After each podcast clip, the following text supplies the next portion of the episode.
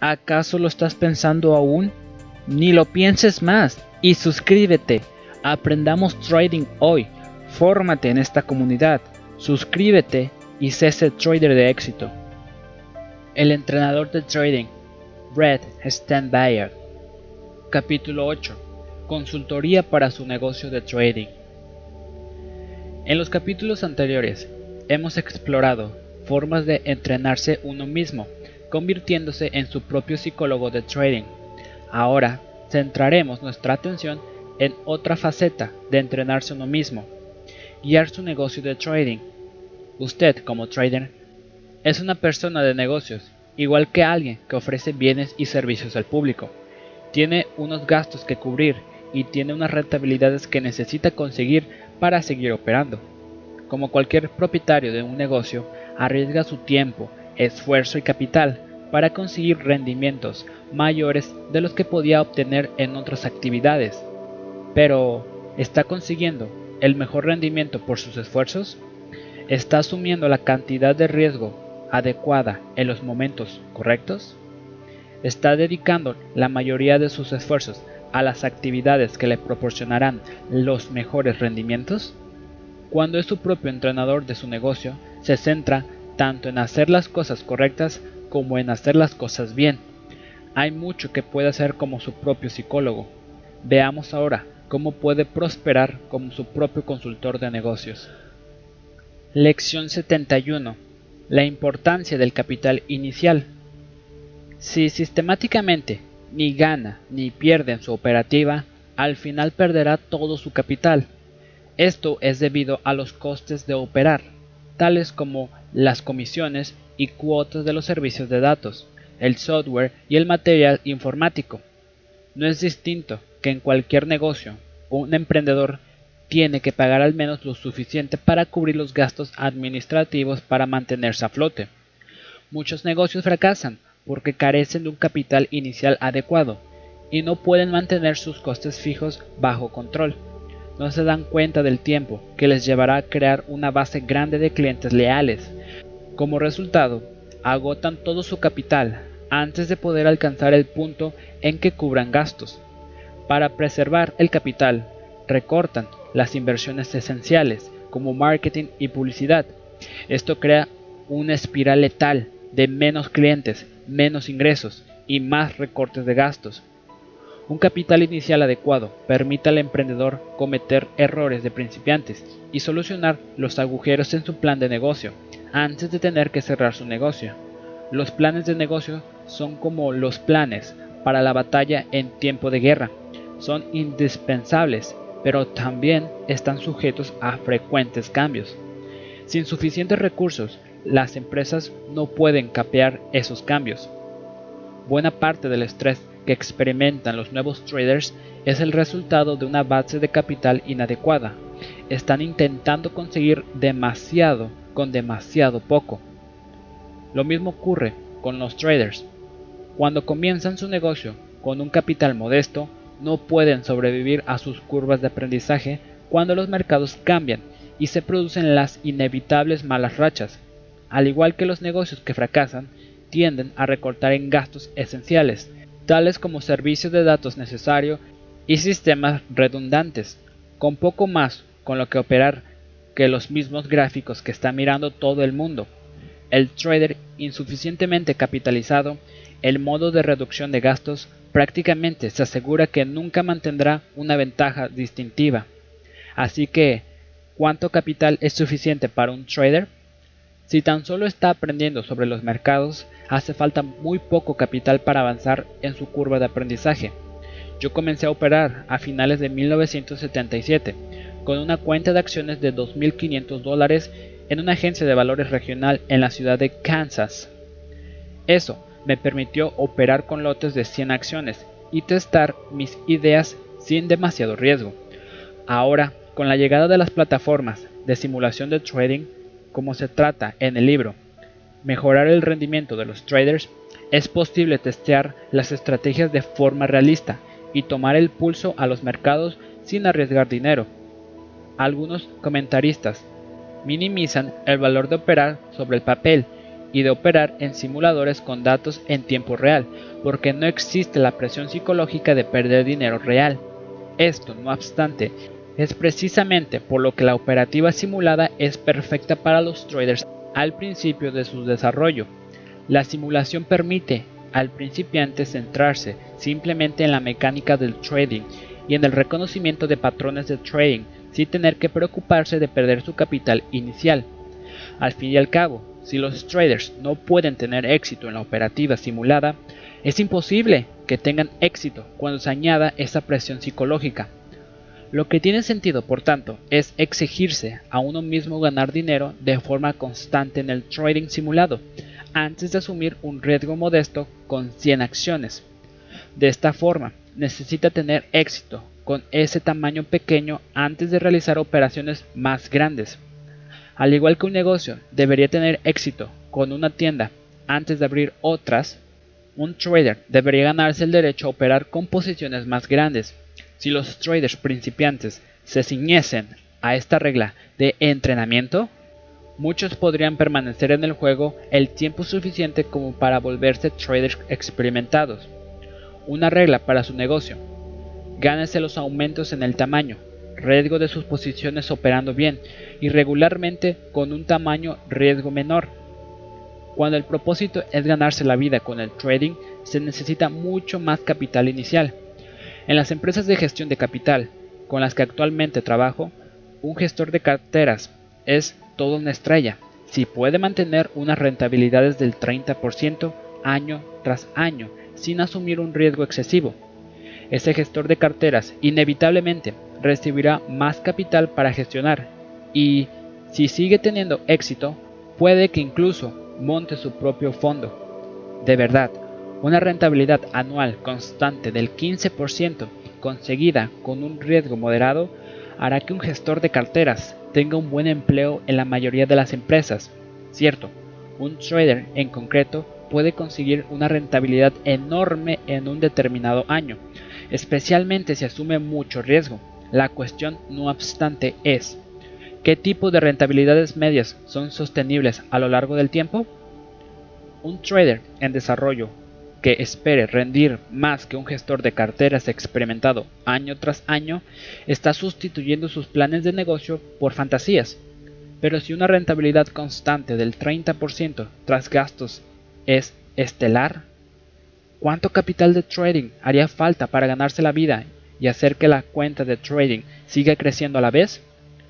No es difícil ver que hace falta una cuenta con 6 cifras como mínimo para iniciar para un trader que quiera ganarse la vida bien con su trabajo. No hay muchos traders que al comienzo de sus carreras tengan acceso a este tipo de liquidez. Como resultado, comienzan con mucho menos capital e intentan operar agresivamente para generar rentabilidades lo suficientemente grandes como para mantener un hogar. Durante un tiempo eso puede que funcione. Al final, no obstante, esos traders sufren pérdidas terribles de las que no pueden recuperarse. Después de todo, una vez que uno pierde el 50% de su capital, tiene que doblar su dinero restante para ver a dónde estaba. Un trader insuficientemente capitalizado como un negocio insuficientemente capitalizado, no puede cambiar muchos acontecimientos adversos, especialmente si está asumiendo riesgos grandes y frecuentes. Mucho antes de que pretenda ganarse la vida con el trading, debería trabajar en desarrollar su competencia en el trading, ni ganar ni perder tras costes. Cuando es su propio entrenador de trading, también es el gestor y el emprendedor de su propio negocio de trading. Eso quiere decir que tiene que comenzar con un plan viable para el éxito. Entre otras cosas, ese plan debería incluir 1. Cómo aprenderá sobre los mercados y desarrollará su competencia en el trading. 2. Cómo capitalizará su negocio para que pueda ganar un buen ingreso con unas rentabilidades realistas y sólidas, ajustadas al riesgo. Si no puede recaudar el capital necesario para ganarse la vida con unas rentabilidades buenas, pero realistas, entonces, su reto es hacerse lo suficientemente atractivo para las empresas de trading que le puedan aportar suficiente capital de trading. De los pasos necesarios para volverse atractivo para esas empresas y haga eso parte de su plan de negocio. Esto formará la base de la siguiente lección. Por ahora, su tarea es simplemente aprender sobre los mercados antes de arriesgar un capital importante, tener éxito en un rango de condiciones y ciclos de mercado y asegurarse un acceso adecuado al capital antes de dejar su trabajo habitual. Realice un test, test 3 de su negocio de trading. Calcule cómo le iría si las rentabilidades fuesen modestas durante el primer par de años. Pida consejos sobre su plan a traders experimentados que se ganen la vida con los mercados. Encuentre los puntos débiles y vea cómo resolverlos. Como reza el viejo dicho, no tener un plan es equivalente a tener un plan para fracasar. Lección 72. Planifique su negocio de trading. Cuando es su propio entrenador de trading, también es el gestor de su negocio de trading. ¿Cuál es su plan de negocio para tener éxito? ¿Cómo va a conseguir sus metas como trader? El primer paso hacia una buena planificación es saber por qué está operando. Eso suena tonto. ¿No opera todo el mundo para ganar dinero? Sí y no. Me sorprendo continuamente de los difusas que son las metas de los traders. Si es un principiante, su mente es simplemente aprender el oficio, interiorizar los patrones de mercado y practicar las habilidades relacionadas con una buena ejecución y gestión del riesgo. En ese caso, como recalcó la lección anterior, puede conseguir esos objetivos sin arriesgar nada o casi nada de capital. Lo que necesita es un plan de aprendizaje y una plataforma con la que pueda observar los mercados y operar el modo de simulación. Si es usted como yo y no se gana la vida operando a tiempo completo, su meta es distinta. Su objetivo es ganar por encima de la rentabilidad libre de riesgo tras gastos. En ese caso, asigna una parte de sus ahorros a su cuenta de trading y utiliza esa parte de su dinero para mejorar las rentabilidades de otras inversiones y ahorros. Este proceso quiere decir que será particularmente sensible a las rentabilidades ajustadas al riesgo, ya que no querrá someter a sus ahorros a un riesgo excesivo. Operar en ese contexto es parte de la diversificación de su capital y forma parte de un plan financiero más amplio. Su plan de negocios será distinto si opera como una afición en lugar de como su vocación. Si opera para ganarse la vida, entonces verdaderamente está en el modo en el que su trading es su negocio. Un negocio minorista necesita saber cómo ganará dinero, qué productos venderán, cómo los venderán, cuánto les costará venderlos y cuánto pueden cobrar por ellos para conseguir una rentabilidad aceptable en su inversión. En su negocio de trading, las preguntas se convierten en sobre qué y cómo operará, qué experiencia simulada y en vivo le dicen que tendrá éxito, cuáles serán sus gastos. Esto incluye software, hardware, comisiones y otros gastos relacionados con operar a tiempo completo desde el coste de los datos a sus conexiones a Internet y a los materiales educativos. ¿Cuánto espera ganar por operación? ¿Al mes? ¿Al año? ¿Cuál es la variabilidad probable de sus ingresos? ¿Será manejable? Estas preguntas requieren datos concretos basados en la experiencia, no suposiciones o esperanzas antes de intentar ganarse la vida operando, debería tener una base de experiencia suficiente para decirle cuatro cosas. ¿Cuál es el tamaño medio de mis operaciones ganadoras? ¿Cuál es el ratio medio de mis operaciones ganadoras sobre mis operaciones perdedoras? ¿Cuál es mi porcentaje medio de operaciones ganadoras frente a las perdedoras? ¿Cuál es la variabilidad media de mis rentabilidades diarias, semanales y mensuales? Las respuestas a estas preguntas determinarán el camino probable de sus rentabilidades, los ingresos generados por su negocio de trading. Estas cuestiones le llevan a hacer otras preguntas. ¿Qué tipo de trader soy? ¿Tiendo a ganar dinero acertando más a menudo de lo que me equivoco? ¿Teniendo operaciones ganadoras mayores que las perdedoras o una combinación de ambas? ¿Cuánta variación en mi porcentaje de operaciones ganadoras y en el ratio del tamaño de mis operaciones ganadoras frente a las perdedoras es lo normal para mí? ¿Cómo de grande tendrían que ser mis posiciones para generar rentabilidades aceptables y cuánto capital necesitaría para mantener esa operativa sin sufrir fluctuaciones drásticas? Es sorprendente y descontrolador cuántos pocos traders realmente examinan su operativa para entender cómo ganan dinero, puesto que los traders no tienen ni idea de cuál es su rendimiento de media y cuánta variación de esa media pueden esperar. Están mal equivocados para distinguir los drawdowns normales de las rachas problemáticas. También están en una mala posición para identificar las ocasiones en las que los patrones de sus rendimientos cambian debido a que los mercados están cambiando. Si su experiencia de trading no incluye una variedad de ciclos y condiciones de mercado, su negocio de trading estará mal preparado para capear los cambios en la volatilidad y en la tendencia. Su tarea para esta lección es ir a la página web en Henry Carstens Vertical Solutions y probar sus dos herramientas de predicción utilizando sus propios datos de trading como entradas. La primera herramienta le mostrará cómo variará la trayectoria de sus rendimientos en función de los cambios en la volatilidad. Estos cambios en la volatilidad podrían ser atribuibles a cambios en el mercado o a que esté asumiendo más riesgo en cada una de sus operaciones.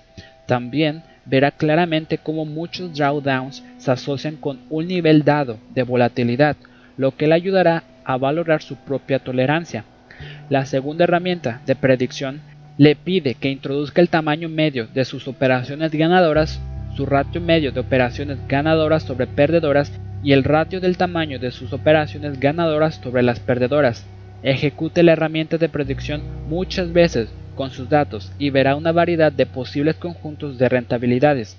Esto le dará una buena idea de las rachas esperables en su operativa así como las rentabilidades esperadas en una secuencia de 100 operaciones.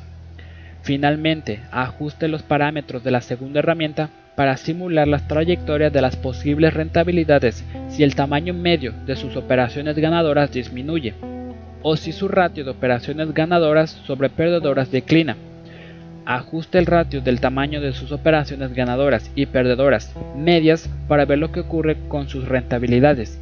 Si pierde la disciplina y aguanta las operaciones perdedoras demasiado tiempo o si se sale antes de tiempo de las ganadoras, creando una pobre relación riesgo-recompensa por operación. Todos estos escenarios y sí le darán una buena idea de lo que puede esperar en su trading. Es mucho más fácil enfrentarse a la adversidad en los negocios si se ha planificado por adelantado. Cuando se está entrenando usted mismo, cuanto más sepa de su negocio de trading, mejor que será capaz de hacerlo crecer. Lección 73. Diversifique su negocio de trading. Suponga que es un apasionado del café y decide montar su propia cafetería como negocio. Busca proveedores fiables de granos de café de la mejor calidad. Compra una tostadora y alquila un local en una zona de mucho tráfico. Amuebla la cafetería atractivamente y compra todas las tazas, platillos y utensilios que necesitará. En total, inviertes 100 mil dólares en su nueva empresa, que consigue con un préstamo del banco con su casa como garantía. Su coste medio para servir una taza de café basándose solo en los materiales y los gastos de personal es 50 céntimos a 1.50 por taza. Está ganando un dólar por cada taza que venda a 300 clientes al día, esos son 300 dólares al día o unos 90 mil al año.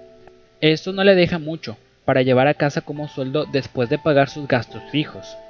En este escenario, solo puede hacer que el negocio funcione aumentando el número de clientes que vengan a la cafetería, aumentando el gasto medio por cliente o ambos. Así que digamos que intenta aumentar la cuenta media por cliente, añadiendo algo más al menú. Además del café, ahora también vende té. Desafortunadamente, esto no ayuda mucho a su negocio. Entran en la cafetería unos pocos clientes más que son bebedores de té, pero pocos clientes piden té además de café. Por consiguiente, ha aumentado sus gastos, pero no ha añadido mucho a la cuenta de resultados.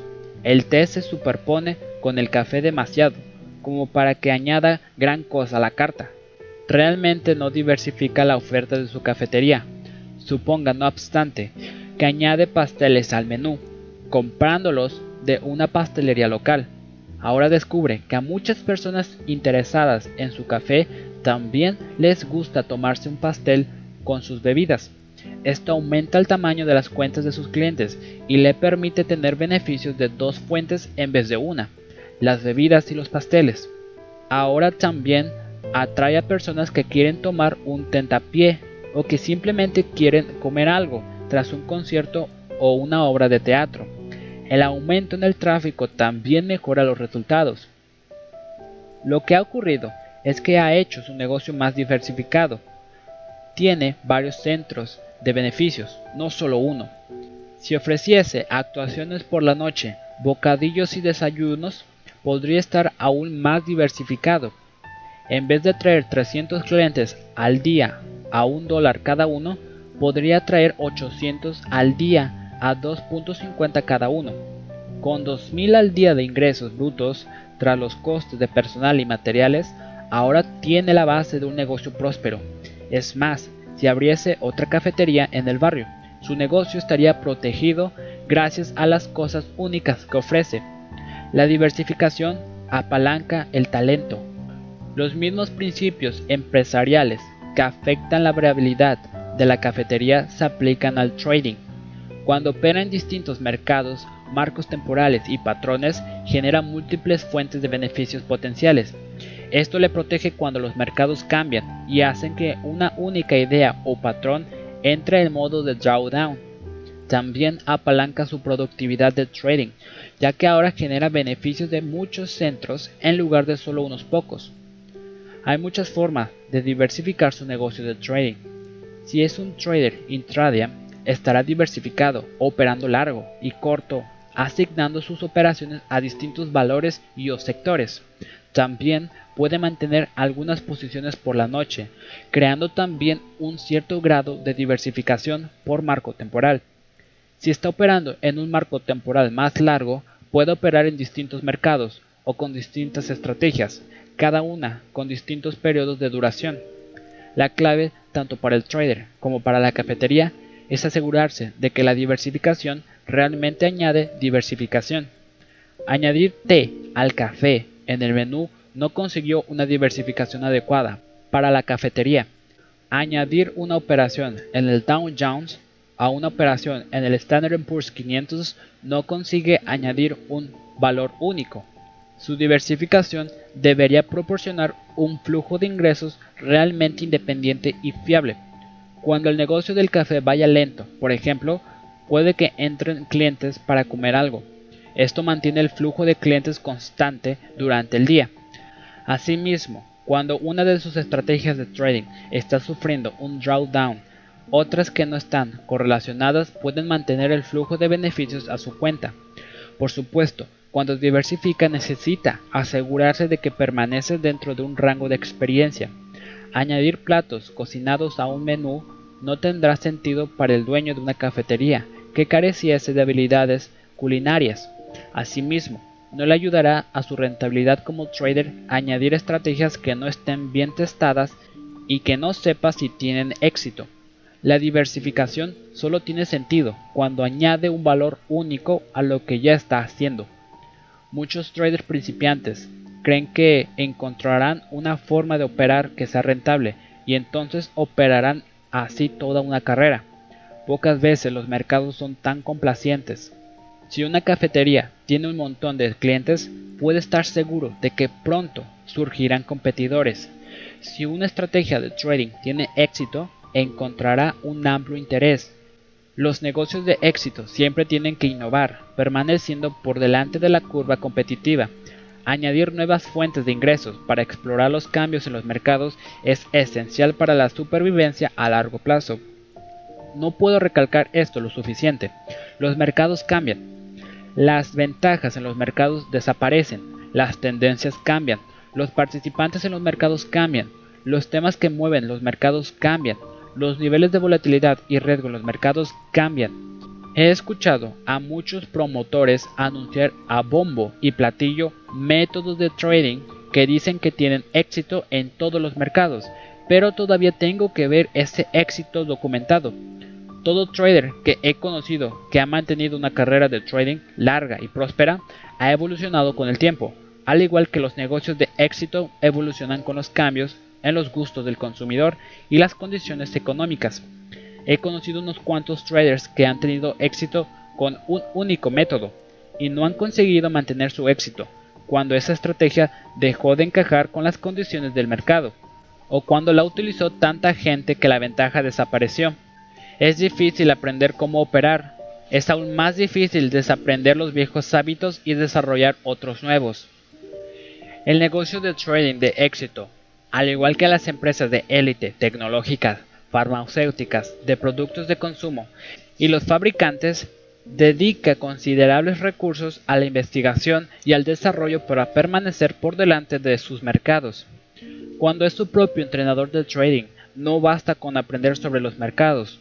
Usted es un emprendedor. Siempre está desarrollando nuevas estrategias, nuevas formas de aprovechar sus puntos fuertes. ¿Qué productos tiene un desarrollo? ¿En qué mercados, estrategias o marcos temporales está buscando expandirse? Puede adaptar sus enfoques de trading actuales a nuevos mercados o cultivar nuevas estrategias en los mercados con que ya está familiarizado. Su reto es desarrollar un proceso continuo, estar siempre innovando, siempre buscando nuevas fuentes de beneficios que capitalicen lo que haga mejor. Muchos traders se sienten frente a sus ordenadores un poco antes de que abran los mercados, operan durante el día y después se van a casa, repitiendo el proceso día tras día. Ese horario es como ir a trabajar a su cafetería, echar las horas y después irse a casa hasta el próximo día. Eso es lo que hace si es el empleado del negocio, no el dueño. Su reto como su propio entrenador es hacerse cargo y gestionar activamente su negocio de trading, no simplemente echar horas enfrente de una pantalla. Necesita una ventaja para tener éxito en el trading, pero necesita desarrollar nuevas fuentes de ventaja para mantener su negocio de trading. Lección 74. Haga un seguimiento de sus resultados de trading. No puede entrenarse a sí mismo para tener éxito en el trading si no lleva la puntuación. Llevar la puntuación es algo más que registrar sus beneficios y pérdidas del día, la semana o el año. Quiere decir saber cómo está rindiendo y cómo está rindiendo en comparación a su rendimiento normal. Llevar la puntuación tiene sentido si piensa una vez más en su trading como un negocio. Una boutique de moda lleva el seguimiento de las ventas todas las semanas. Las tiendas saben no solo cuánto han vendido en total, sino cuánto de cada producto. Tal vez la economía esté floja, por lo que los complementos de mujer que tienen precios menores vayan bien, pero la ropa de mayor precio no. La empresa que sigue estas tendencias regularmente estará en la mejor posición para cambiar su mix de producto y maximizar los beneficios. Asimismo, si una tienda está teniendo un rendimiento considerable inferior al de otras, a pesar de una situación geográfica favorable, los gestores utilizarán esa información para ver qué es lo que puede estar yendo mal en la tienda y corregirlo. La forma de llevar la puntuación en el mundo de los negocios puede ser extremadamente detallada. Hay buenos motivos para las inversiones en sistemas de información que observamos entre las corporaciones de mayor éxito en el mundo. Las empresas pueden hacer un seguimiento de las ventas por hora del día para ayudarles a determinar cuándo abrir y cerrar. Los patrones de compra basados en el sexo y la edad se tienen en cuenta en los mensajes publicitarios y en las campañas promocionales. Llevar la puntuación proporciona conocimiento a los negocios. En el mundo de los negocios, el conocimiento utilizado adecuadamente es poder. No puede gestionar adecuadamente su negocio si no entiende qué está haciendo bien y mal. En ningún sitio vemos este poder más dramáticamente que en el control de calidad. Las empresas como Toyota recopilan montañas de datos en sus procesos de fabricación para ayudarles a identificar los problemas de calidad, pero también realizan mejoras continuas en los procesos de fabricación. Si no recopila los datos, no puede establecer los niveles de referencia que le permitan seguir su proceso. No se trata solo de asegurar de que lo hace bien. Las mejores empresas quieren hacerlo aún mejor. Cuando lleva la puntuación en su negocio de trading, hay unas pocas métricas que son absolutamente esenciales. Estas incluyen su curva de capital, siguiendo los cambios en el valor de su cartera a lo largo del tiempo, su número de operaciones ganadoras frente a perdedoras, el tamaño medio de sus operaciones ganadoras y el tamaño medio de sus operaciones perdedoras, su beneficio pérdida medio por operación, la variabilidad de sus rentabilidades diarias. Echemos un vistazo a cada métrica con un poco más de detalle. Curva de capital. Aquí le interesa la pendiente de sus rentabilidades y los cambios en la pendiente. Como vimos con las herramientas de Henry Carstens, que simulan las rentabilidades de trading, buena parte del cambio direccional en su cartera pueden atribuirse al azar. Por ese motivo, no quiere reaccionar en exceso a cada rayita en su curva de capital, abandonando la experiencia que tanto le ha costado ganar. Demasiados traders saltan de un santo grial a otro, cambiando lo que hacen cada vez que tienen un drawdown. Un marco de referencia mucho más prometedor para su entrenamiento es saber cuál es la variación típica de su operativa en el pasado para que pueda compararse con su promedio histórico. Si ha aprendido a operar adecuadamente, tendrá una curva histórica de sus rentabilidades por la operativa simulada y la operativa con posiciones pequeñas antes de comenzar a operar como un negocio generador de ingresos. Cuando su curva de capital actual varía significativamente de su rendimiento histórico, ahí es cuando sabe que puede que tenga que realizar ajustes. Si la variación es una dirección positiva y rentable, querrá aislar qué es lo que está funcionando para poder aprovecharlo al máximo. Si la variación está creando pérdidas desproporcionadas, puede que necesite reducir su riesgo y diagnosticar los problemas.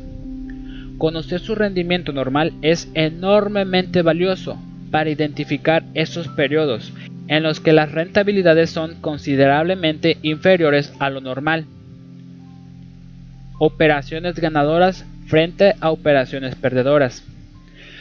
Esta es una estadística básica de lo bien que está leyendo los mercados. De nuevo, lo importante no es alcanzar un número determinado, sino comparar su rendimiento actual con su promedio histórico. Digamos, por ejemplo, que es usted un seguidor de tendencia, tiende a ganar dinero en solo el 40% de sus operaciones, pero aguanta esos ganadoras para conseguir unas ganancias relativamente grandes en comparación a sus operaciones perdedoras. Si de repente su porcentaje de ganadoras cae hasta el 25%, querrá diagnosticar los posibles problemas. ¿Se ha vuelto su mercado revuelto y lateral? ha alterado la forma en la que normalmente entra en las operaciones o las gestiona? Cuanto más atípica sea la caída al 25% en su historial de trading, más querrá entrar el modo de diagnóstico. No obstante, ha tenido periodos en el pasado con un 25% de ganadoras como resultado de mercados lentos y sin dirección. Puede que prefiera aguantar sin realizar cambios importantes en su operativa, simplemente centrándose en los mercados u horas del día con la mayor oportunidad. Tamaño medio de las operaciones ganadoras y perdedoras. No sirve de nada tener un 60% de operaciones ganadoras si el tamaño medio de sus operaciones perdedoras es el doble que el de las ganadoras. Llevar la puntuación de los tamaños medios de las operaciones ganadoras y perdedoras le dirá mucho sobre su ejecución de sus ideas de trading, si está entrando en puntos que le proporcionan rentabilidades favorables en relación a la excursión adversa que está sufriendo. Los datos también le servirán como de bien que se está atendiendo a su gestión del riesgo y a su disciplina, especialmente con respecto a los stop loss si el tamaño medio de sus operaciones ganadoras y de las perdedoras está aumentando o contrayéndose a la vez, puede que simplemente esté tratando con una mayor o menor volatilidad en el mercado. Son los cambios relativos en el tamaño de las ganancias y pérdidas los que son más importantes para gestionar su negocio. Si sus operaciones ganadoras están aumentando de tamaño medio y las perdedoras están disminuyendo, obviamente está operando bastante bien. Será importante identificar qué es lo que está haciendo bien para que pueda ser completamente constante en ello. A la inversa, cuando las operaciones perdedoras están aumentando de tamaño medio y las ganadoras no, querrá descubrir dónde está el problema. ¿Está leyendo mal los mercados, ejecutando y gestionando sus operaciones pobremente o ambos? Beneficio pérdida, medio por operación. Suponga que gana una cantidad determinada de dinero en enero y la misma cantidad en febrero. Podría haberse tentado a concluir que operó igual de bien en los dos meses. Eso sería un error, no obstante. Si hubiese realizado 50 operaciones en el primer mes y 100 en el segundo mes, entonces puede ver que operar más no produjo mayores beneficios. En realidad, su beneficio medio por operación descendió. Esto sugiere que al menos parte de su operativa no está proporcionando buenos rendimientos, y eso se merece una investigación. La situación es parecida a lo largo de un negocio que abre 5 nuevas tiendas en un año, pero registra el mismo volumen de ventas de un año a otro. Las ventas medias por tienda en realidad han descendido un factor importante camuflado por el aumento en la actividad total. El beneficio pérdida medio por operación variará con el tamaño de sus posiciones y con la volatilidad general del mercado esté alerta a las ocasiones en las que la volatilidad del mercado pueda aumentar, pero que su beneficio medio por operación disminuya. Puede que no esté operando igual de bien en unas condiciones de mercado cambiantes. Muchas veces los traders ganan el mismo dinero o más si simplemente se centran en sus mejores ideas y reducen su número total de operaciones. Esta selectividad aparece como un gran aumento en los beneficios por operación, es una excelente medida de la eficiencia de sus esfuerzos de trading. Cuando opere más a menudo, asegúrese de que las operaciones adicionales están añadiendo valor económico. Variabilidad de las rentabilidades diarias. Si toma sus beneficios y pérdidas de cada día y los convierte en valores absolutos, entonces tiene una distribución de sus rentabilidades. Verá cuánto se mueve su curva de capital al día de media también observará la variación en torno a esta media, el rango de fluctuaciones diarias que sea típico de su operativa. La variación en esas rentabilidades diarias terminará por determinar el tamaño de los drawdowns que experimente en su cartera, dado que va a experimentar rachas de días perdedores en su carrera. Tendrá mayores drawdowns cuando esas rachas sean del 2% cada día, que si son 0.5%. De hecho, si investiga los periodos perdedores que históricamente sean típicos de su operativa, puede utilizarlos para calibrar la variabilidad que quiera tolerar en su operativa. Esto es clave para la gestión del riesgo. Si quiere mantener los drawdowns totales en su cartera por debajo del 10%, por ejemplo, no puede arriesgarse a fluctuaciones diarias del 2%. Por supuesto, si está manteniendo los drawdowns por debajo del 10%, Tampoco puede esperar ganar el 50% o más al año. El riesgo y la recompensa serán proporcionales. Al calibrar la fluctuación media en su cartera, cada día busca el riesgo y la recompensa globales. Si está operando muy bien, con una variación relativamente pequeña en el tamaño de su cartera de un día a otro, probablemente puede permitirse aumentar gradualmente su riesgo. Si está operando mal y perdiendo dinero más allá de sus pautas habituales, querrá reducir su variación diaria y reducir su riesgo. Lo que todo esto quiere decir es que, cuando es su propio entrenador de trading, también es usted quien lleva la puntuación. Las estadísticas anteriores son, en mi opinión, una parte esencial de los diarios de cualquier trader serio. Cuanto más sepa de cómo lo está haciendo, más preparado estará para expandir sus puntos fuertes y encargarse de sus puntos débiles. Lección 75.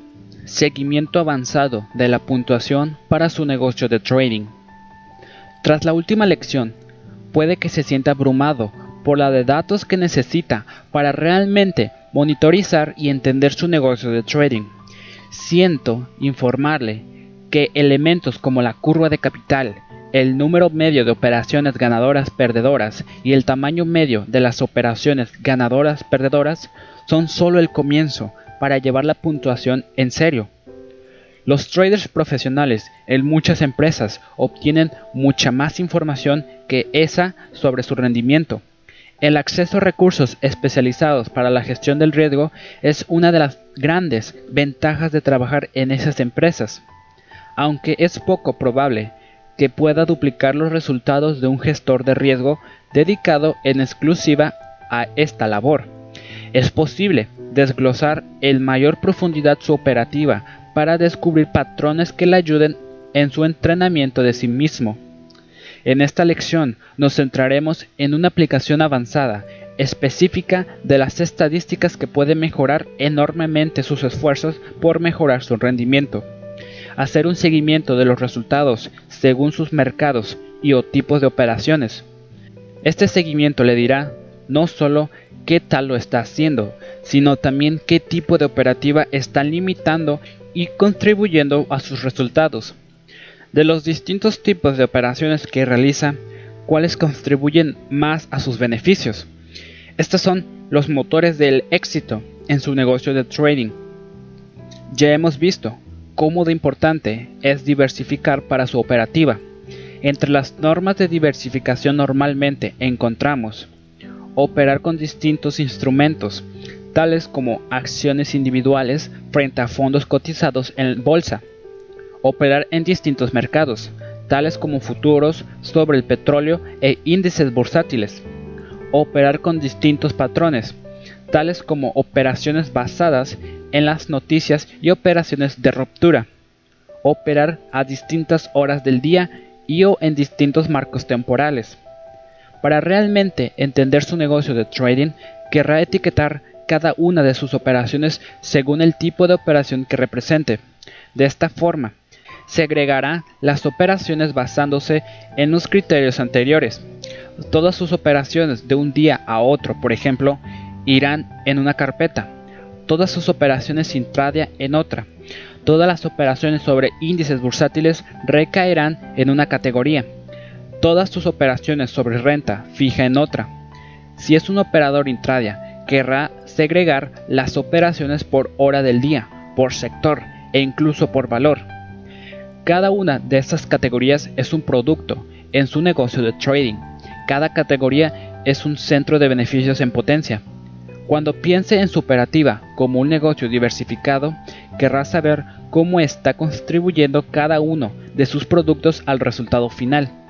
Mirar únicamente el resultado final camuflará importantes diferencias en los resultados entre sus operaciones. En la práctica, esto quiere decir que las estadísticas tratadas en la última sección, la curva del capital, la proporción de operaciones ganadoras-perdedoras, el tamaño medio de las operaciones ganadoras-perdedoras, el beneficio pérdida por operación y la variabilidad de los rendimientos deberían desglosarse para cada parte de su negocio de trading. Mi propia operativa, por ejemplo, consiste en tres tipos de operaciones. Operaciones intradia con una duración planeada de menos de una hora. Operaciones de swing intradia con una duración planeada superior a una hora y operaciones de un día a otro. Las operaciones intradia más breves se basan en los patrones a corto plazo de precio, volumen y sentimiento. Las operaciones swing son de seguimiento de tendencia y se basan en las investigaciones históricas que valoran las probabilidades de romper los niveles de precios derivados de los puntos pivot del día anterior. Las operaciones de un día a otro también son de seguimiento de tendencia y se basan en las investigaciones históricas a más largo plazo que muestran una ventaja direccional en los mercados. Estas operaciones comprenden distintos tipos de operaciones porque se basan en razonamientos distintos y conllevan distintos posicionamientos en los mercados. Por ejemplo, suelo ponerme largo en una operación intradia a corto plazo pero estar corto del mercado ese mismo día en una operación de ese día hasta el siguiente. Puede identificar el inventario de su negocio de trading segregando las operaciones basándose en sobre lo que esté operando y cómo lo esté haciendo. Para otros traders, La división del negocio de trading se realizará por clase de activos o por estrategia patrón de trading. Relativamente pronto en mi carrera de trading, desglosé mis operaciones por hora del día y descubrí unas estadísticas muy distintas asociadas con las operaciones de por la mañana, al mediodía y por la tarde. Ese descubrimiento fue fundamental para centrar mi operativa en las horas de la mañana. En otras palabras, las divisiones de sus operaciones deberían reflejar diferencias previstas en sus flujos de ingresos. Si es probable que los rendimientos de las estrategias o enfoques de trading sean independientes los unos de los otros, merecerán su propia categoría de análisis cuantitativo. Una de las divisiones que me ha resultado más útil en mi operativa se basa en etiquetar las condiciones del mercado en el momento de la entrada. Para conseguir esto, etiquetaría cada entrada basándose en si la realizo en un mercado con tendencia alcista, un mercado con tendencia bajista o un mercado sin tendencia. Querrá ser constante en cómo identifica las condiciones del mercado. Mis propias divisiones se basan simplemente en cómo se comportaba el mercado en relación a la sesión anterior. Es habitual que los traders rindan mejor en unos entornos de mercado que en otros. Por ejemplo, basándome en una división distinta, aprendí que era más rentable en los mercados con volatilidad moderada, según indicaba el índice BIX en el momento de la entrada. Cuando los mercados tenían relativamente poca o mucha volatilidad, mis rendimientos se reducían considerablemente.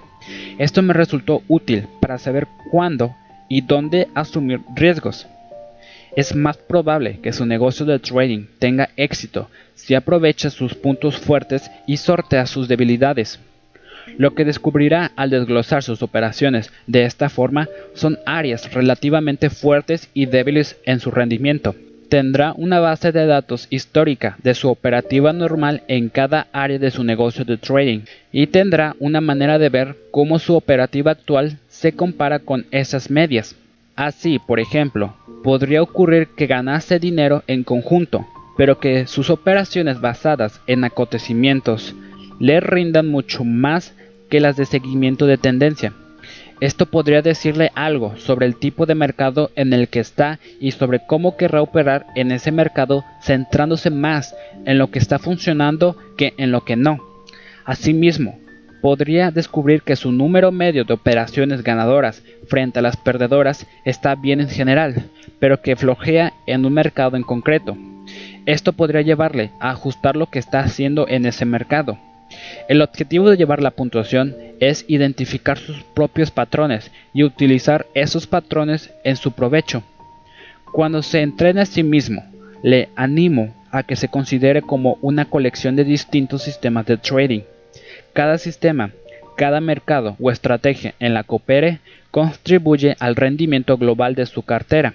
Su trabajo es seguir los resultados de cada sistema, ver cuándo están rindiendo bien y determinar cuándo están rindiendo por debajo de la media.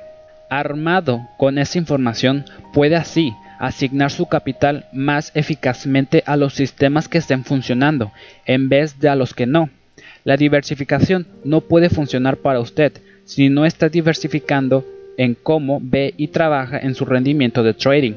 Al igual que el entrenador de fútbol desglosa el rendimiento de su equipo en áreas concretas, correr, pasar, defender el área, defender el centro, chutar, faltas, chutar penalties y trabajar en cada una de ellas, usted quiere analizar y refinar su equipo de estrategias. Podría evitar muchos drawdowns si sigue de cerca cada seguimiento de su negocio de trading. Lección 76 haga un seguimiento de las correlaciones de sus rendimientos. Unos grandes almacenes son un ejemplo de un negocio diversificado. La tienda vende una variedad de artículos, por lo que atrae un amplio rango de clientes. Si los clientes no están comprando artículos de temporada, puede que entren a comprar ropa o utensilios del hogar. Los grandes almacenes que ofrecen productos para niños, jóvenes, hombres y mujeres se aseguran que habrá una mezcla de clientes, compensando los picos y valles en los patrones de tráfico de cualquiera de estos grupos. En su negocio de trading, la diversificación le proporciona múltiples centros de beneficios. Puede ganar dinero con operaciones intradias sobre índices bursátiles y movimientos a largo plazo en el mercado de bonos. Por ejemplo, si divide su capital entre distintas ideas y estrategias, suavizará su curva de capital, de la misma forma que la presencia de muchas secciones mantiene el tráfico fluyendo a los grandes almacenes. Cuando una o dos estrategias no consiguen generar un buen rendimiento, las demás contribuyen al resultado final. La diversificación en su operativa le permite mantenerse a flote, cuando cualquiera de sus estrategias deja de funcionar durante un tiempo o se vuelve obsoleta. Pero, ¿cómo sabe si su negocio de trading está verdaderamente diversificado? Tan solo porque está operando sobre distintos patrones o mercados no quiere decir que necesariamente posea una cartera diversificada. La única manera de que puede asegurarse una verdadera diversificación es siguiendo las correlaciones entre las rentabilidades de sus distintas estrategias. Suponga que es un operador intradia que opera con dos patrones básicos, los movimientos tras los informes de resultados y las rupturas de los rangos de trading. La idea es que sus rendimientos estarán diversificados porque estaría largo en algunos valores y cortos de otros. También estaría diversificado en distintos sectores del mercado y tal vez incluso en el marco temporal de sus operaciones. Si sigue la lógica de la lección anterior, puede seguir las estadísticas de rendimiento de sus operaciones basadas en los informes de beneficios y sus operaciones de ruptura. También puede seguir el rendimiento de sus operaciones largas y sus cortos. Cuando sigue la correlación de sus rendimientos, lleva el análisis un paso más allá calcule el beneficio pérdida diario de cada una de sus estrategias a lo largo de un periodo de tiempo. Entonces evalúa la correlación entre las dos series numéricas. Si las estrategias son realmente independientes, no deberían estar demasiado correlacionadas. Un mercado lento, por ejemplo, puede rendir poco en cuanto a operaciones de ruptura, pero aún así podría ganar dinero en ciertas acciones con sorpresas en los informes de beneficios. Asimismo, podría tener pocos informes de resultados en un día en concreto, pero el mercado podría darle una serie de operaciones de ruptura debido a los informes económicos. Muchos traders creen que están diversificados cuando en realidad están operando la misma estrategia o idea en múltiples instrumentos relacionados. Esto quiere decir que están asumiendo mucho más riesgo del que se dan cuenta. Un trader del mercado bursátil con el que trabajé tenía un historial fenomenal y de repente dejó de ganar dinero. A simple vista, estaba bien diversificado, operando sobre muchos valores y utilizando las operaciones efectivamente para operaciones direccionales y de cobertura. Cuando revisamos sus estrategias en detalle, no obstante, quedó claro que todas dependían de un movimiento de tendencia alcista en mayor o menor medida. Cuando el mercado entró primero en modo lateral y después, en una tendencia bajista prolongada, ya no pudo ganar dinero. Estaba operando con muchos valores, pero sin tener gran cosa en términos de diversificación. Su negocio de trading era como un concesionario de coches que vendiese muchos tipos de camiones, furgonetas y monovolúmenes. Una vez que los vehículos grandes caen en desgracia, tal vez debido al alto coste de la gasolina, el negocio se vuelve vulnerable no está tan diversificado como parece. Suponga que haga un seguimiento de su rendimiento histórico y descubre que sus estrategias tienen una correlación del 0.20. La varianza del resultado compartido por las estrategias sería el cuadrado de la correlación menos 0.04 o 4%. Esto quiere decir que los resultados de una estrategia solo supondrían el 4% de la variación en la otra estrategia un nivel razonable. Imagínese ahora, no obstante, que durante el último mes la correlación se disparase al 0.70. Ahora la superposición entre las estrategias es de cerca del 50%. Casi no son independientes. ¿Qué podría causar un salto así en la correlación? En un mercado con una fuerte tendencia, las rupturas podrían darse todas en una dirección, la misma dirección que las sorpresas en los informes de resultados, o bien podría empeñarse en una opinión sobre el mercado y seleccionar sus operaciones para que encajasen con esa opción. En cualquier caso, su negocio diversificado ya no está tan diversificado, al igual que el concesionario de coches. Las correlaciones entre sus estrategias y sus operaciones varían con el tiempo debido a cómo operan los mercados y debido a sus propios prejuicios ocultos. Esa falta de diversificación es importante porque quiere decir que su capital está concentrado en menos ideas. Su riesgo es mayor porque en vez de dividir su capital entre dos o más estrategias independientes, ahora está concentrado en lo que en la práctica es una única estrategia. Ocurre el mismo problema cuando distintos mercados o clases de activos comienzan a operar de forma más correlacionada, tal vez debido al nerviosismo entre los inversores. Durante periodos de adversión al riesgo, los traders a menudo evitarán las acciones y buscarán la seguridad percibida en los bonos y el oro. Las tres clases de activos operarán entonces de forma muy correlacionada. En lugar de estar diversificado entre tres mercados, en la práctica su capital está concentrado en uno. Cuando sus resultados de trading se estén volviendo más correlacionados, su entrenamiento le llevará a preguntarse si las correlaciones se deben a sesgos en su operativa o a cambios en los mercados. En el primer caso, puede hacer un esfuerzo esencial para reducir el tamaño de cada una de sus operaciones para tener un riesgo menos concentrado.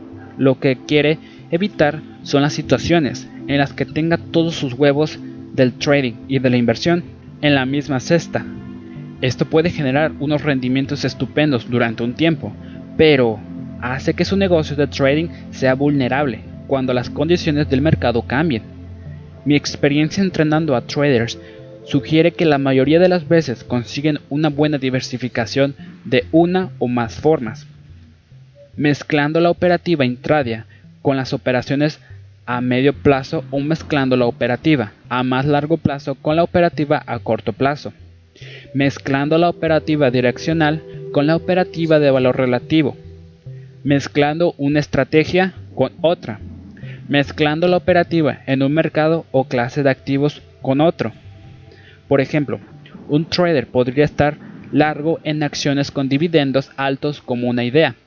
La segunda idea haría que el trader vendiese el extremo corto de la curva de tipos y vendiese el largo tal vez en previsión de un apalancamiento de la curva de tipos antes de que la Fed suba los tipos. Una tercera idea haría que el trader estuviese corto de acciones de valor y largo de valores de crecimiento, previendo que un spread amplio desde el punto de vista histórico revertiese a la media. Una cuarta idea podría ser una posición larga a corto plazo en acciones de pequeña capitalización.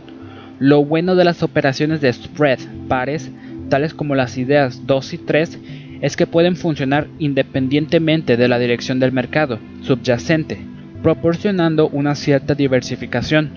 Los horizontes del trading se amplían considerablemente cuando uno no pregunta simplemente si un mercado está subiendo o bajando, sino que comienza a pensar en lo que subirá o bajará en relación a otras cosas. Los operadores intraday de alta frecuencia tenderán a conseguir diversificación y una baja correlación de otras formas.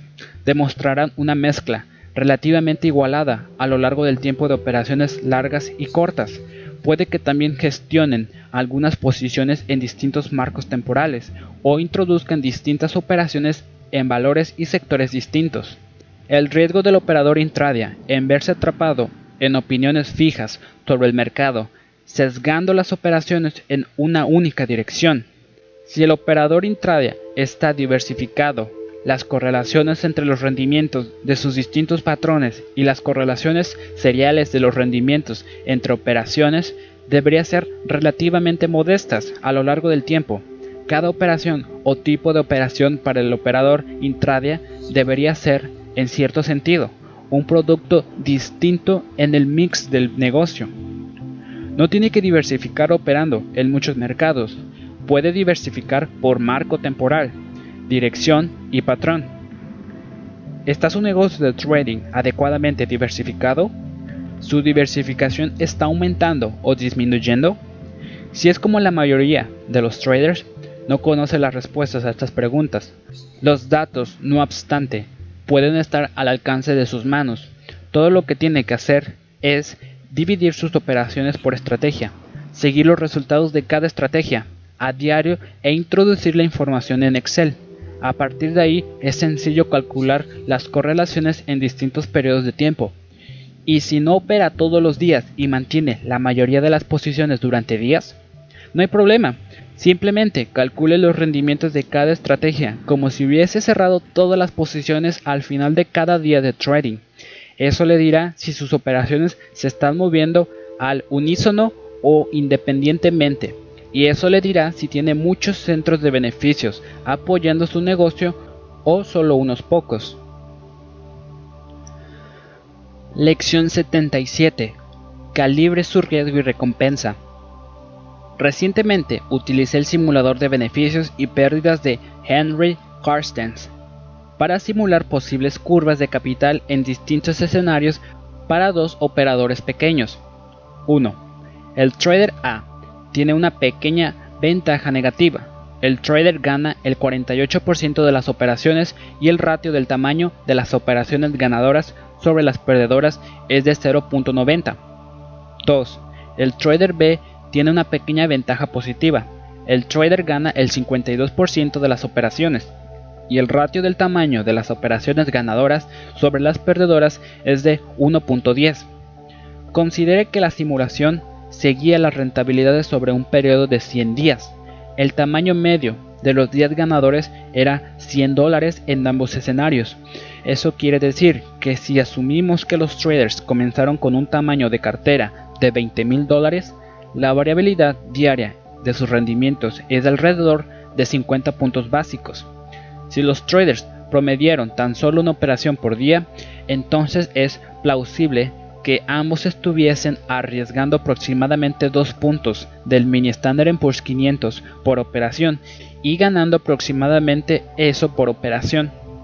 Al simular los escenarios 10 veces cada uno, puede generar una matriz de rendimientos para los dos traders.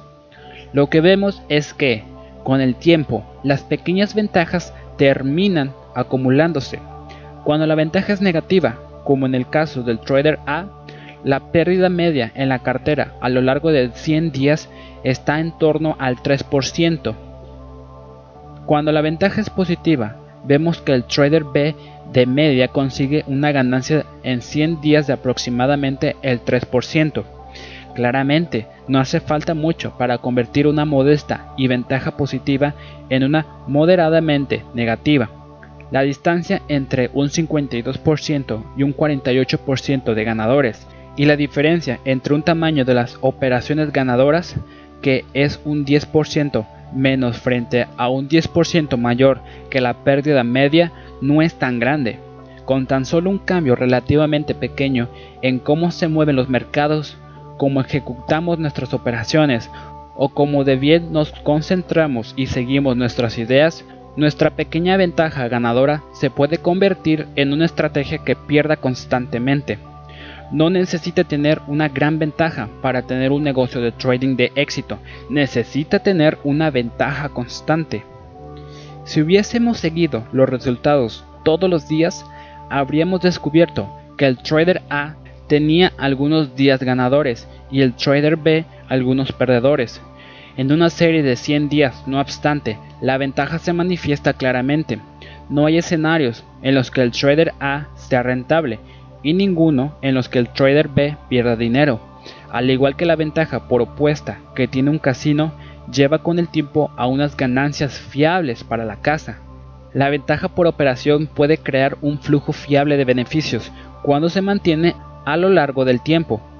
Una vez que tenga su ventaja, su mayor reto como su propio entrenador del trading es asegurarse de su constancia al explorar esa ventaja todos los días en cada operación. Pero llevemos el análisis un paso más allá y exploremos el riesgo y la recompensa. Nuestros traders A y B no asumen grandes riesgos, solo están operando con un contrato del mini Standard Poor's en su cuenta de 20 mil dólares. Esto les proporciona una volatilidad diaria media de los rendimientos de aproximadamente 50 puntos básicos, algo que no es tan raro en el mundo de la gestión de carteras. Podemos ver, no obstante, que el rendimiento del 3% para el trader B a lo largo de 100 días supondría aproximadamente el 7.5 al año. Aunque no es una rentabilidad terrible de antes de deducir comisiones y otros gastos, la pequeña ventaja constante no genera una gran rentabilidad cuando la asunción de riesgos es modesta. Entonces, ¿cómo podría nuestro trader B aumentar su rendimiento? Una forma sencilla sería operar con tres contratos en vez de uno, asumiendo que esto no cambie como opera el trader B. La variabilidad diaria de los rendimientos ahora sería del 1.5, con una ganancia media de 300 dólares. La rentabilidad de más del 20% al año ahora parecería superior. Si asume más riesgo cuando tiene una ventaja constante, esto ciertamente tiene sentido. Al igual que apostar más en un casino tiene sentido si las probabilidades están a su favor. Simplemente necesita tener los suficientes fondos para capear las series de pérdidas que son esperables, incluso cuando tiene la ventaja. Cuando realice las simulaciones para el trader B, los drawdowns de 700 a 800 desde los picos a los valles eran evidentes. Multiplique eso por un factor de 3 y ahora el trader B incurre en drawdowns del 12%. Pero, ¿y si el trader B pisase a fondo el acelerador y operase con 10 contratos con una pequeña ventaja? La rentabilidad anual potencial del 75 parece fantástica. Los drawdowns potenciales de más del 40% ahora parecen excesivos. Esa pequeña ventaja constante de repente genera grandes pérdidas cuando se aumenta el riesgo hasta un extremo. La variabilidad de sus rendimientos tenderá a estar correlacionada con la variabilidad de sus emociones. En este escenario agresivo, el trader B aumentaría la variabilidad de sus rendimientos diarios al 5%. Las fluctuaciones diarias medias de esa magnitud, particularmente durante una mala racha, tienen que afectar a la psique del trader. Una vez que el trader se pone de los nervios, esa pequeña ventaja positiva puede convertirse en una pequeña ventaja negativa, amplificada por el apalancamiento. El trader podría fácilmente venirse abajo y perderlo todo, a pesar de que tiene unos buenos métodos de trading. El tamaño de su ventaja y la variabilidad de sus rendimientos determinará la trayectoria de su curva de capital. La gestión de esa trayectoria es crucial para la gestión emocional de uno mismo. Su tarea es utilizar la herramienta de Henry de manera ilustrada anteriormente, utilizando su información histórica en cuanto a su ventaja y el tamaño medio de sus operaciones ganadoras para generar las trayectorias probables de sus rendimientos. A continuación, juegue con el tamaño medio de las operaciones ganadoras para hallar el nivel de riesgo, recompensa y drawdown que haga que operar le valga la pena financieramente pero que no le abrume con las fluctuaciones en su cartera. Pocos traders entienden realmente las implicaciones del tamaño de sus posiciones, dado el nivel de su ventaja. Si sabe lo que es probable que gane y pierda en su negocio de trading, podrá lidiar mejor con las épocas de vacas y flacas y no confiarse en exceso cuando las cosas vayan bien. Ajuste el nivel de riesgo en su cartera a su tolerancia al riesgo personal para dar un gran paso hacia su éxito en el trading. Lección 78. La importancia de la ejecución en el trading. Puede tener las mejores ideas del mundo, pero si no las ejecuta adecuadamente no valdrán mucho. Un gran producto con un mal marketing no se venderá. Una táctica increíble de un gran entrenador para un partido no funcionará en la pista de baloncesto, si los jugadores no pasan bien y no pueden establecer la posición bajo la canasta para los rebotes. El capitán puede ordenar una gran jugada, pero si sus compañeros no bloquean, nunca quedará libre para el tiro. Lo mismo ocurre con el trading. La ejecución es una parte mucho mayor del éxito de lo que se dan cuenta la mayoría de los traders. El trader medio presta mucha atención a la entrada en el mercado, pero es la gestión de esa idea de trading la que a menudo determina su resultado. Cuando es el gestor de su negocio de trading, quiere centrarse en la ejecución todos los días, al igual que lo haría si llevase su propia tienda. Una idea de trading comienza con la percepción de que un índice, commodity o acción probablemente cambie de precio.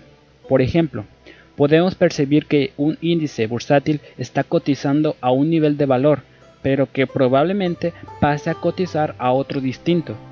Nuestros motivos para pensar esto podrían basarse en factores fundamentales, a nuestros niveles previstos de tipos de interés y de crecimiento de los beneficios. El índice debería estar cotizando al precio X en vez de Y. Nuestros motivos podrían ser puramente estadísticos. El spread entre las opciones de marzo y enero sobre el índice es alto desde el punto de vista histórico y prevemos una vuelta a los niveles normales. Además, puede que utilicemos criterios técnicos para nuestra inferencia. El mercado no pudo romper por encima de su rango a largo plazo, por lo que esperaremos que ponga a prueba los niveles inferiores de rango. En cada paso, la idea de trading toma la forma. Estamos cotizando a este precio, pero según mi hipótesis estaremos operando a este otro precio. Lo que esto sugiere es que una idea de trading completa incluye no solo un patrón de entrada, sino además un objetivo de beneficio. Demasiado a menudo este objetivo no se ha hecho claro y explícito, pero todavía forma el núcleo de cualquier idea de trading.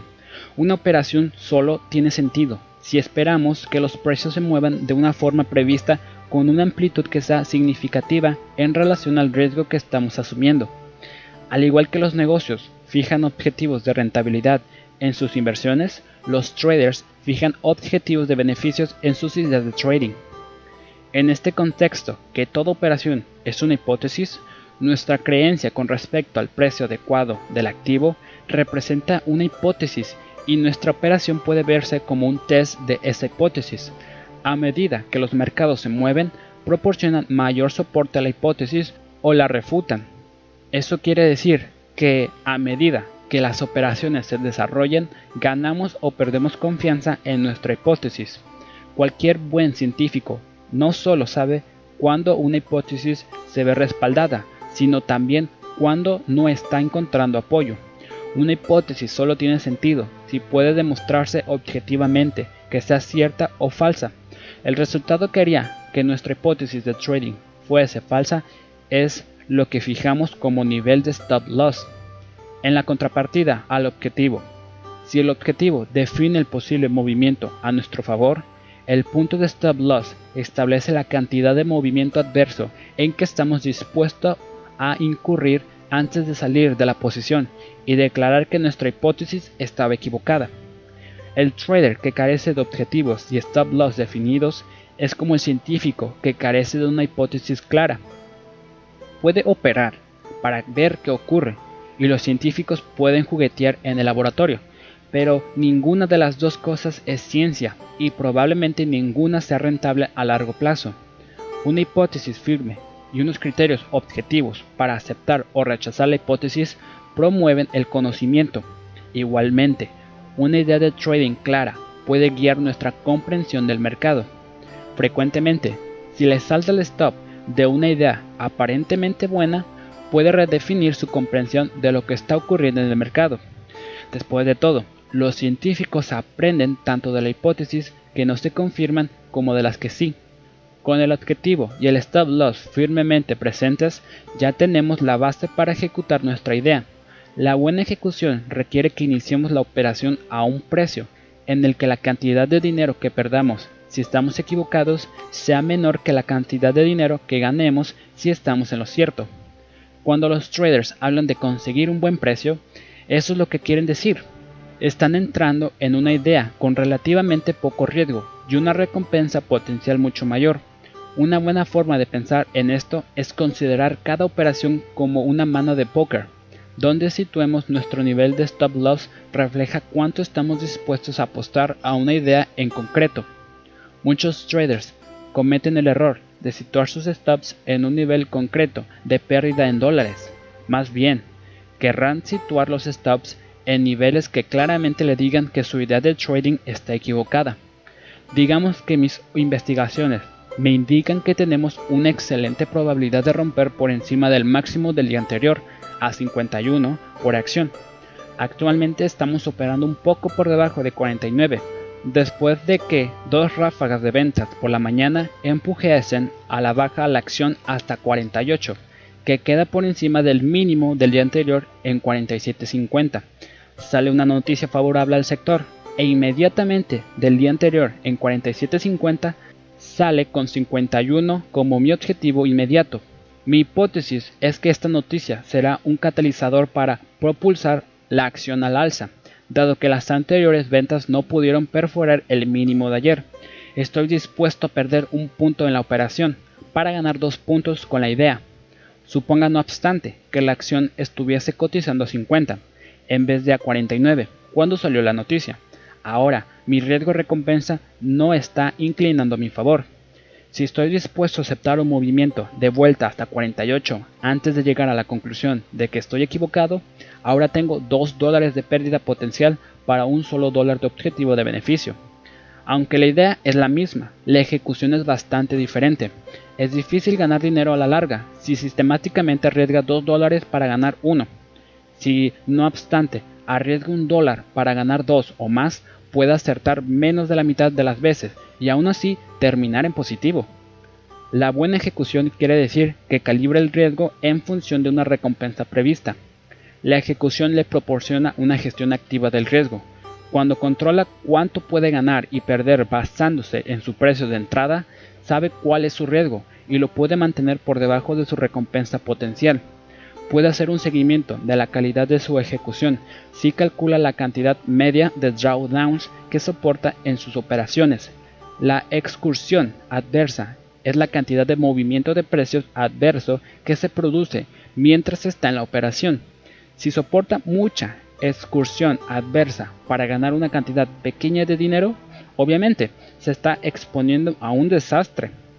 Cuando su ejecución es buena, debería soportar relativamente poca excursión adversa en comparación al tamaño de sus ganancias.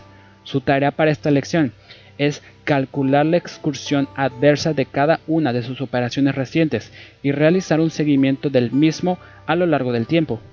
Esta tarea le dirá qué nivel de éxito tiene al ejecutar sus ideas y le proporcionará una medida sensible de los cambios en el riesgo recompensa en su operativa. La buena ejecución psicológicamente consiste, sobre todo, en tener paciencia. Para conseguir un buen precio tendrá que dejar pasar algunas ideas de trading que habrían resultado rentables. Como el jugador de póker, querrá apostar cuando las probabilidades estén claramente a su favor. Eso supone pasar muchas manos. Asimismo, un negocio no intenta hacerlo todo para todo el mundo. Un propietario de un negocio deja pasar ciertas oportunidades de vender productos para centrarse en lo que mejor hace cuando lleve bien su propio negocio de trading, no necesitará aprovechar cualquier oportunidad concebible para ganar dinero. Esperará a sus oportunidades con mayores probabilidades. Cuanto más claro tenga el riesgo y la recompensa, más fácil será ceñirse a las operaciones que tengan una expectativa de rendimientos favorables. Lección 79. Piensa en temas cómo generar buenas ideas de trading. Observe cómo los negocios de éxito siempre están sacando nuevos productos y servicios para cubrir las necesidades y demandas cambiantes de los consumidores. Una gran forma de volverse obsoleto en el mundo empresarial es permanecer estático. Si un producto actual es un éxito, ciertamente surgirán competidores e imitadores. Lo que estuvo de moda en un momento los vehículos grandes en épocas de gasolina barata, los reproductores de discos compactos de música, puede pasarse de moda prácticamente de repente cuando cambian las condiciones económicas o las tecnologías. Ocurre lo mismo en el mundo del trading. Durante un tiempo, comprar las acciones tecnológicas era un cambio asegurado hacia el éxito. Miles de operadores intradia dejaron sus trabajos para buscar fortuna. Tras el año 2000, esa operación desapareció en un duro mercado bajista. Ahora, unas pocas empresas tecnológicas lo están haciendo relativamente bien, mientras otras languidecen. Los mercados, como los gustos de los consumidores, nunca son estáticos. Como vimos en la lección sobre la diversificación, si basas su negocio de trading en un único tipo de trading, un conjunto limitado de ideas o patrones estará en una posición vulnerable. Recuerdo cuando las rupturas de los rangos de trading eran operaciones rentables. En los últimos años, esas rupturas han tenido a darse a la vuelta. Todos hemos escuchado que la tendencia es su amiga, pero en los últimos años comprar tras días, semanas y meses a la baja ha sido, de media, más rentable que vender.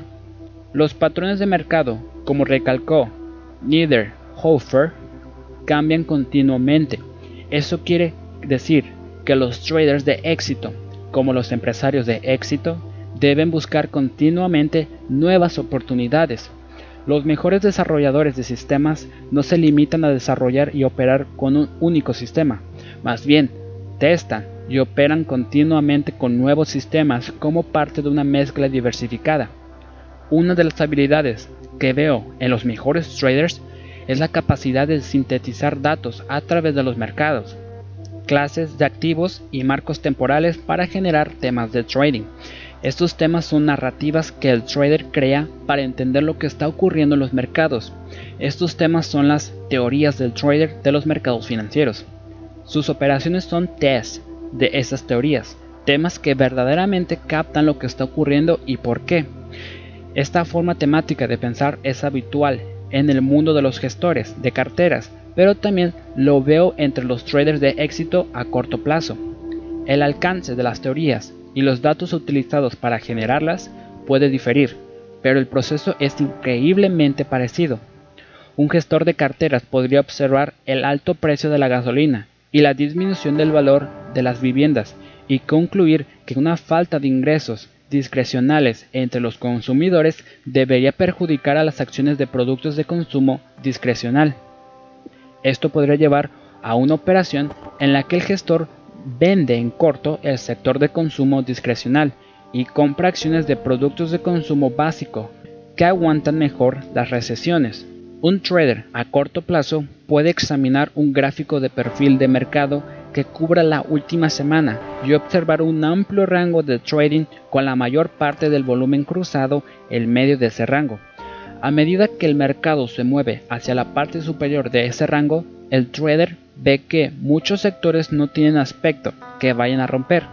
Además, el volumen global del mercado es bajo durante ese movimiento, con el mismo volumen cruzado al precio de demanda como al de oferta.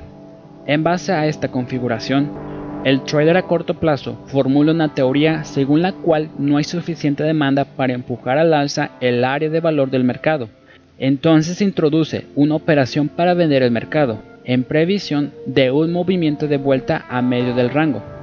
Pensar de forma temática convierte los datos del mercado en hipótesis de mercado. La clave para pensar de forma temática es sintetizar una serie de datos en una perspectiva coherente. Muchos traders, especialmente los principiantes, solo ven su mercado y su marco temporal.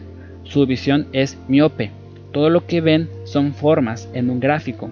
Los factores que realmente catalizan el movimiento de capital, las noticias, las condiciones económicas, los ataques a áreas de valor, el sentimiento intradia y a más largo plazo, les son invisibles.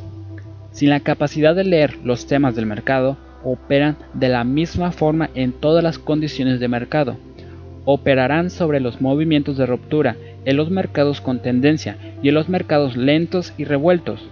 Operarán en contra de los huecos de apertura independientemente de que las divisas y los tipos de intereses estén motivando un ajuste en los precios de los mercados o no. No es de extrañar que se queden perplejos cuando su operativa de repente pasa del verde al rojo. No entienden por qué los mercados se están comportando como lo están haciendo Mantener sencilla la lógica de la operativa tiene muchas ventajas. La síntesis de los datos de mercado en temas coherentes es una gran forma de destilar una gran cantidad de información en patrones sobre los que se puede actuar. En la búsqueda de simplicidad, no obstante, los traders pueden gravitar hacia lo simplista, un patrón, una configuración particular de precios u osciladores. Puede ayudar en la ejecución de una idea de trading pero no es una explicación de por qué cree que un mercado va a hacer lo que usted prevé. Cuanto más clara tenga la lógica de su operación, más claro tendrá cuándo la operación se está moviendo a su favor y cuándo está yendo en su contra. Las relaciones entre mercados son un terreno particularmente fértil para el desarrollo de temas. Observará en el blog Traders Feed que actualizo con regularidad cómo están operando los sectores del mercado bursátil en relación los unos a los otros. Esto nos alerta de los temas de crecimiento y debilidad en la economía, así como de las relaciones líder-remora en los mercados. Estos temas sectoriales cambian periódicamente. Los valores financieros que habían sido los líderes del mercado recientemente se convirtieron en serias remoras, pero tienden a perdurar en el medio plazo, proporcionando valiosas ideas de trading para los traders activos. Otros temas entre mercados captan los movimientos relativos de las clases de activos. Cuando la economía se debilita y la Reserva Federal tiene que bajar los tipos de interés, esto tiene implicaciones, no solo para cómo cotizan los bonos, sino también el dólar estadounidense. Los tipos de interés más bajos y un dólar más débil también apoyan las perspectivas de las compañías que operan en el extranjero, ya que sus bienes serán más baratos para los consumidores en otros países. Esta situación podría proporcionar algunas ideas prometedoras para el mercado bursátil. Siga las subidas y bajadas en las correlaciones entre los sectores y los mercados como una gran forma de detectar temas emergentes y otros que estén cambiando. Los traders a corto plazo pueden detectar temas sobre cómo operan los mercados en Europa y Asia antes de la apertura de los mercados en los Estados Unidos.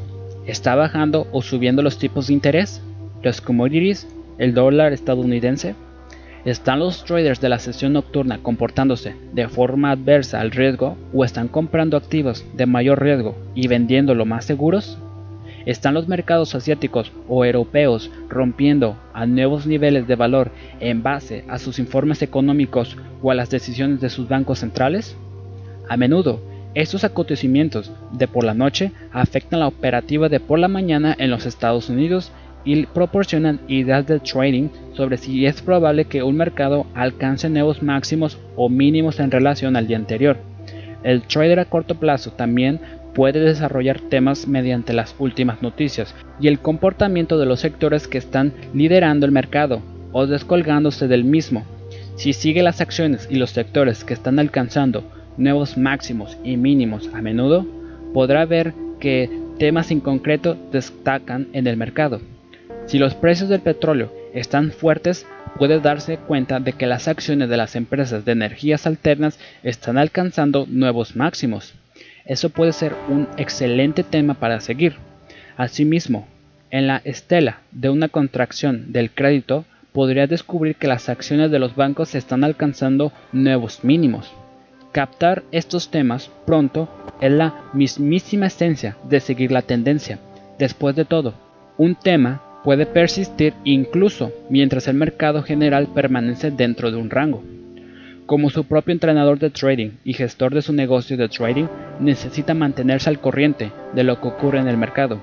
Eso quiere decir que debe pasar un tiempo considerable leyendo y reflexionando, además del tiempo que pase frente de la pantalla. En mi blog intento destacar fuentes de información que son particularmente relevantes para los temas de mercado. Actualizo esos temas a diario con mensajes de Twitter. Al final, no obstante, Usted necesita descubrir los temas que tengan más sentido para usted y las fuentes de información para generar y seguir esos temas. Cuanto más entienda de los mercados, más entenderá qué es lo que está pasando en su mercado. Como un buen centrocampista, necesita ver todo el campo de fútbol para tomar las mejores decisiones. Es demasiado fácil no ver a un contrario cuando está mirando el suelo. Lección 80 Gestione la operación.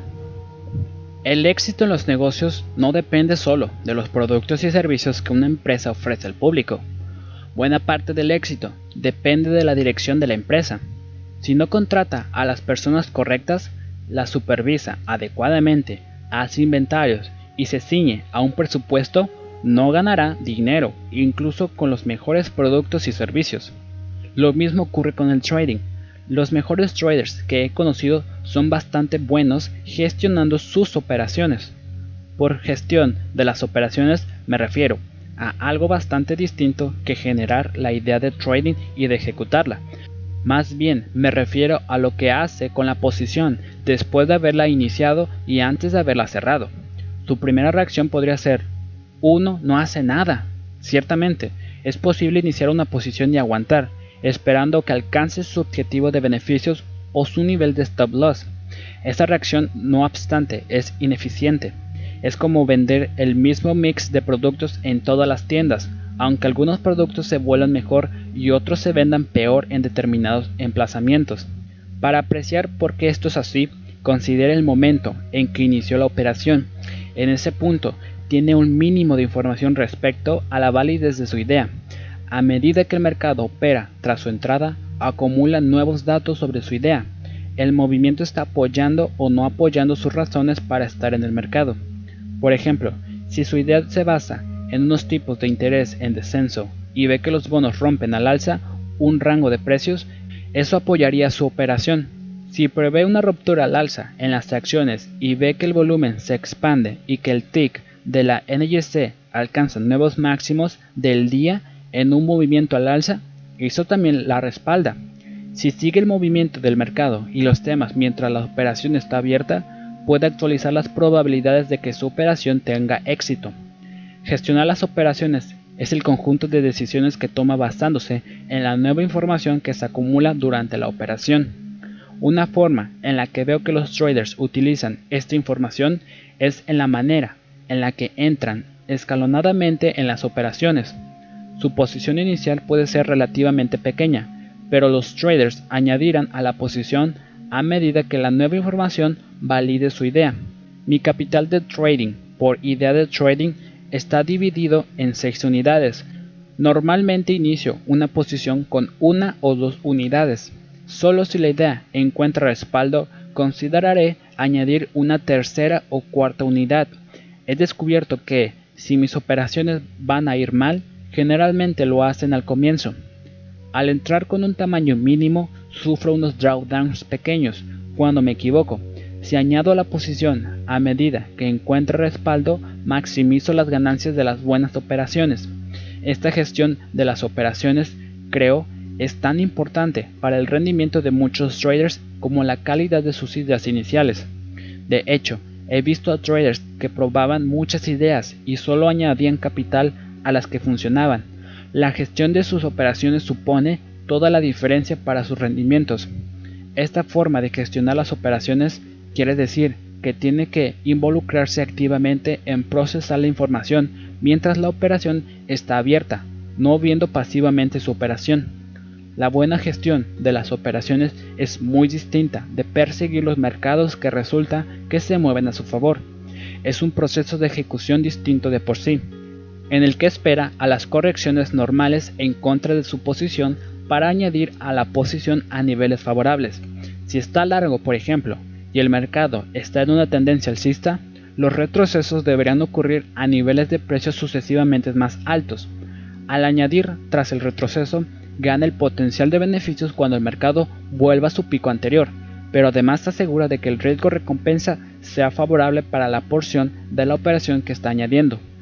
Cada porción de una operación resulta una nueva valoración del riesgo recompensa para guiar su ejecución. Mientras estoy en una operación a corto plazo, observo detenidamente el sentimiento intradia en busca de pistas sobre si los compradores o los vendedores están más activos en el mercado. Observaré el tick de la NGC y seguiré la delta del mercado. Estos elementos me dicen si la balanza del sentimiento está en mi dirección. Si el sentimiento se da la vuelta en mi contra, puede que decida salir discrecionalmente de la posición antes que salte mi stop loss. Eso también es parte de la gestión de la operación. Ciertamente es arriesgado adelantarse a los niveles de stop loss. Invita al comportamiento impulsivo cada vez que los mercados se mueven un tick en su contra.